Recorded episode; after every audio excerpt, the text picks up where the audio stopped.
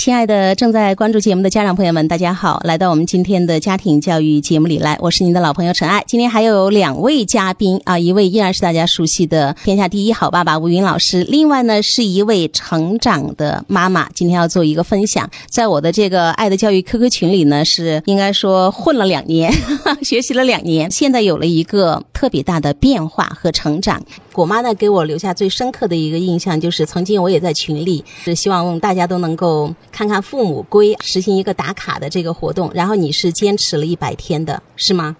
是。啊，我当时真的我特别佩服你的毅力。我不知道我是不是曾经跟你说过一句话，我说有可能你孩子现在特别让你焦虑痛苦，但是当你学习成长之后，有可能你会成为一个传播啊家庭教育的这么一个妈妈啊。那果妈，我想问一下，你是一个什么样子的妈妈？在没有学习之前，在没有学习之前，我是一个。天天处在这个焦虑、担心、恐惧中的妈妈，经常情绪化。她小学那个低段的时候还能忍，到了那个三四年级的时候就忍不住了。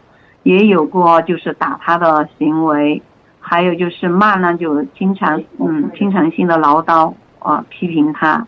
当时孩子最让你就是特别痛苦的。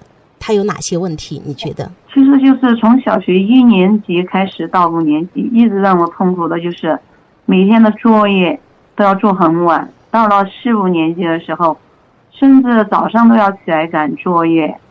嗯，还有呢，就是一个起床的问题，从一年级教到了五年级，就这样的。然后这两件事情都会让你失控，是吗？就是不谈学习，不谈到嗯这些事，母子俩就。那真的是非常好，然后一聊到一说到学习方面，就都很难，他也觉得难，我也感觉陪做也很难。你觉得你对孩子的焦虑、担心、恐惧来源于什么？我也知道，其实我这种焦虑、担心、恐惧都是来自于我对他有一个高的期待，很高的一个期待，因为自己没有上过大学嘛，就特别希望孩子来实现自己的梦想。所以我就充当了副班主任，每天陪着孩子做作业，每天都要认真的检查他的作业，却不知道这样呢就让孩子失去了成长机会，让作业变成了我的事。每天的作业我都要去提醒他、唠叨他啊，抓狂的时候太多了。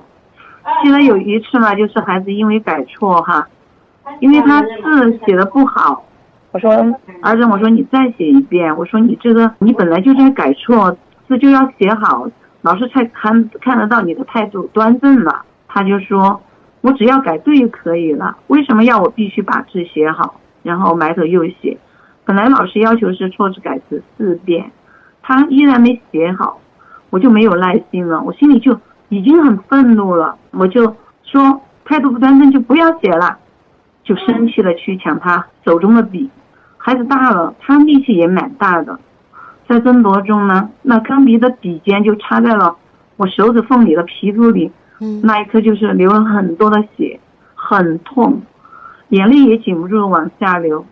到现在好了，这个伤疤，这个卖水的这个印记都还在这个皮肤里。我当时就觉得自己到底在干什么呀？我知道我是在伤害孩子，也是在伤害我自己。我就在想，我怎么是这样的妈妈呀？啊，真的是太痛苦了。你是千千万万中国优秀的、勇敢的、勤劳的妈妈们的典型代表，付出了很多。勤劳的妈妈们的代表。对我们觉得一点都不孤独啊，有很多伙伴。我当时就觉得我这个事是做错了哈，我就告诉自己，以后一定不要这样了。结果这种事一样经常犯，还是和孩子吵架。拉扯生闷气，都是事后诸葛亮，最后觉得自己是错了。唉，你错你改，你改你错，对吧？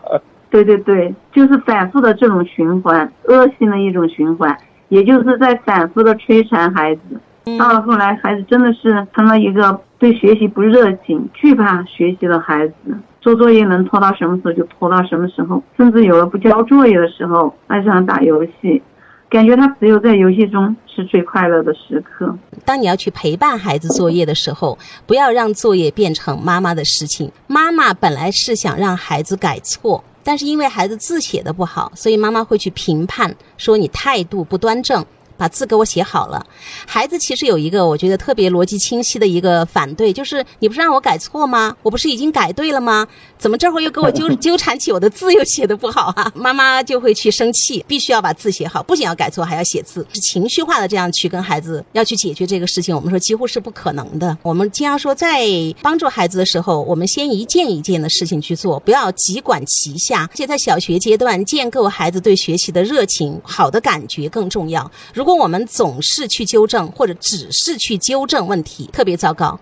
你会发现孩子特别讨厌作业，讨厌学习，因为在总是和只是去纠正的过程当中，就意味着我们只盯问题，所以孩子是没有价值感跟成就感的。